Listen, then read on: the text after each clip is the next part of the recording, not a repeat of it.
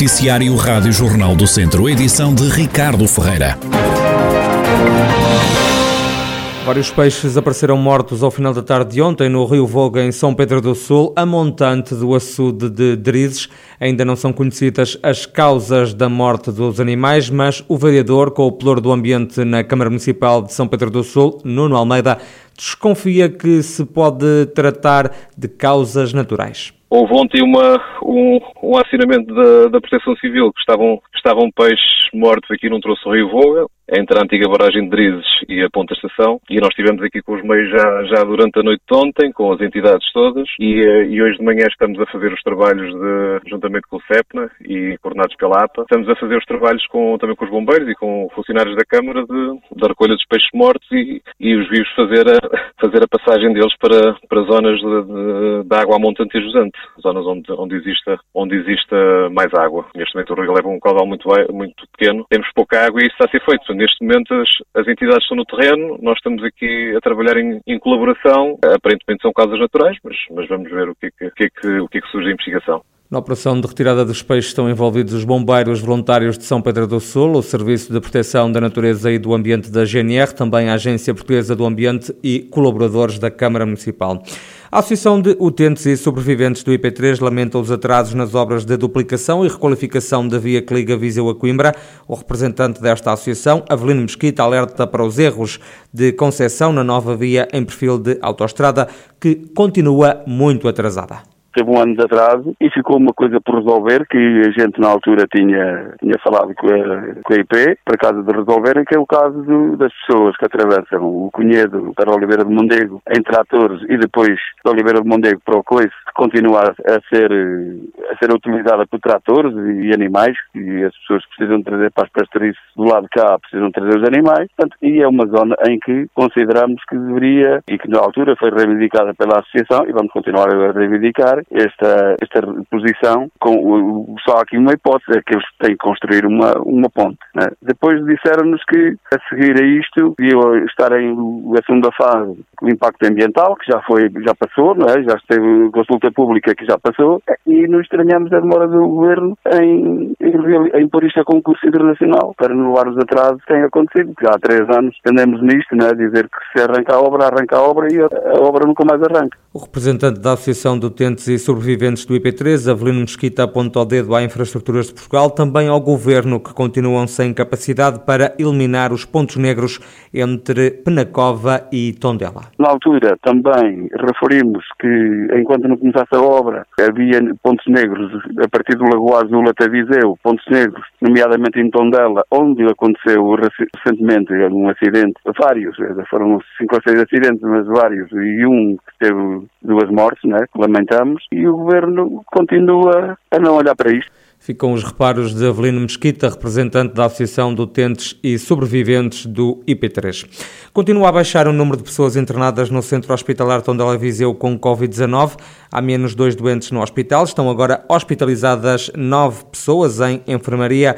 Em eh, cuidados intensivos encontra-se ainda uma pessoa. A CIM Viseu Dom Lafões é a quarta entidade do país que vai receber mais dinheiro do Estado como compensação pelo cenário severo causado pela pandemia no primeiro trimestre no Serviço de Transporte Público de Passageiros. A comunidade intermunicipal vai receber cerca de 367 mil euros do Estado. A área metropolitana de Lisboa é que vai receber a maior fatia, mais de 27 milhões de euros.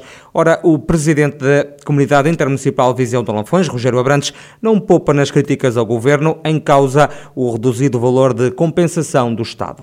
Sinto-me triste por uma razão muito simples. Fala-se todos os dias em coesão territorial.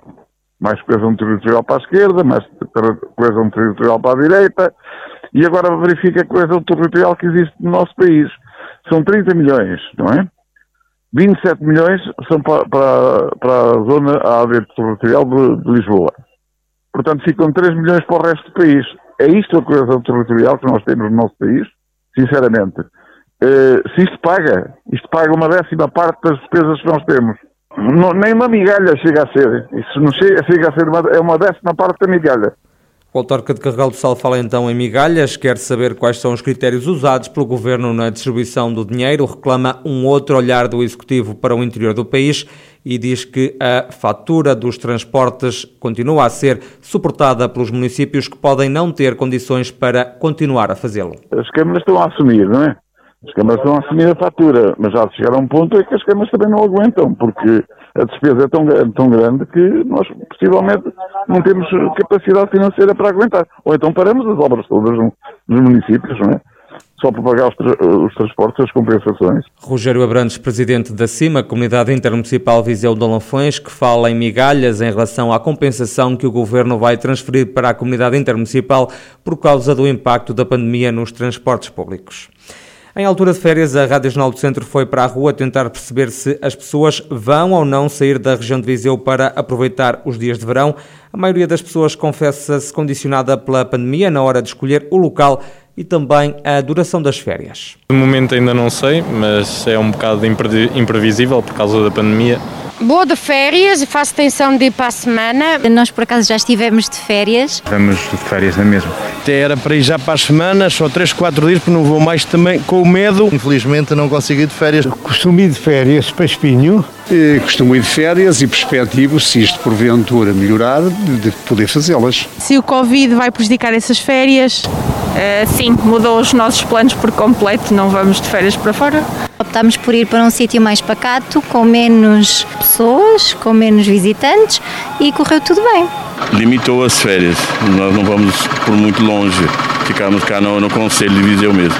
Não, porque sou francesa e vim para cá para Portugal durante 15 dias. Se pensar fazer não vai ser como nos outros anos, aquilo das férias com amigos já já é uma coisa que se calhar este ano não vai ser possível. Não, está tudo. A gente faz cuidado e andamos mais a descobrir Portugal. O Covid vai prejudicar a possibilidade económica de ir alguns dias para fora o novo coronavírus a condicionar as férias dos vizienses quando o mês de agosto está praticamente à porta.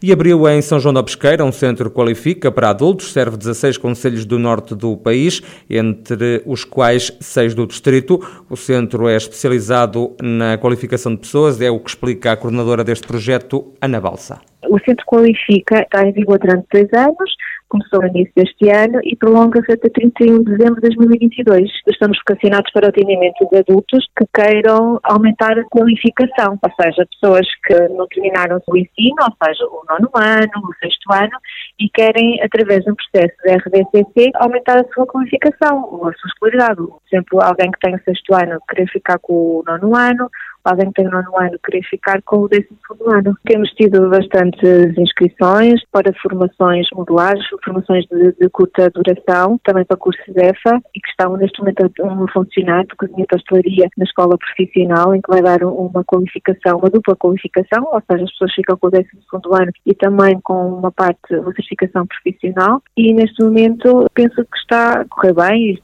O centro qualifica é destinado a pessoas com mais de 18 anos que pretendam subir as qualificações académicas e profissionais. O serviço funciona na Biblioteca Municipal de São João da Pesqueira. E o Festival Karma vai voltar a Viseu. A nova edição deste evento regressa a 2 de setembro. Instala-se durante quatro dias na Mata do Fontelo. Na agenda estão nomes como a banda viziense Amaterasu ou Bardino.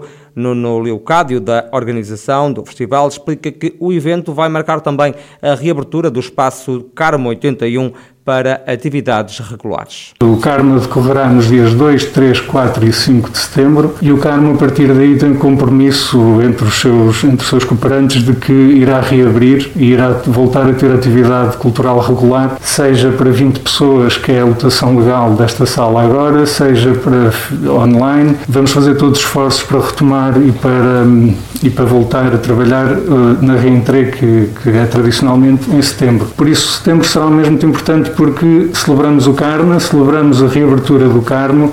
O Festival Karma acontece com o apoio da Câmara Municipal de Viseu, numa ajuda destacada pela Presidente Conceição Azevedo. Apesar deste momento tão difícil, o município de Viseu não deixou de estar ao lado das associações, não deixou de estar ao lado da cultura, reforçou até o programa Viseu Cultura com um subprograma que é o Viseu Cultura Mais, ao qual eh, alocou mais 150 mil euros para ajudar de alguma forma a reorganizarem-se e alguns reinventaram-se e conseguiram eh, realizar algumas atividades num formato completamente diferente, mas conseguiram mas dizer que o município não deixou de estar presente, porque de facto Viseu, em termos culturais, é uma referência a nível nacional.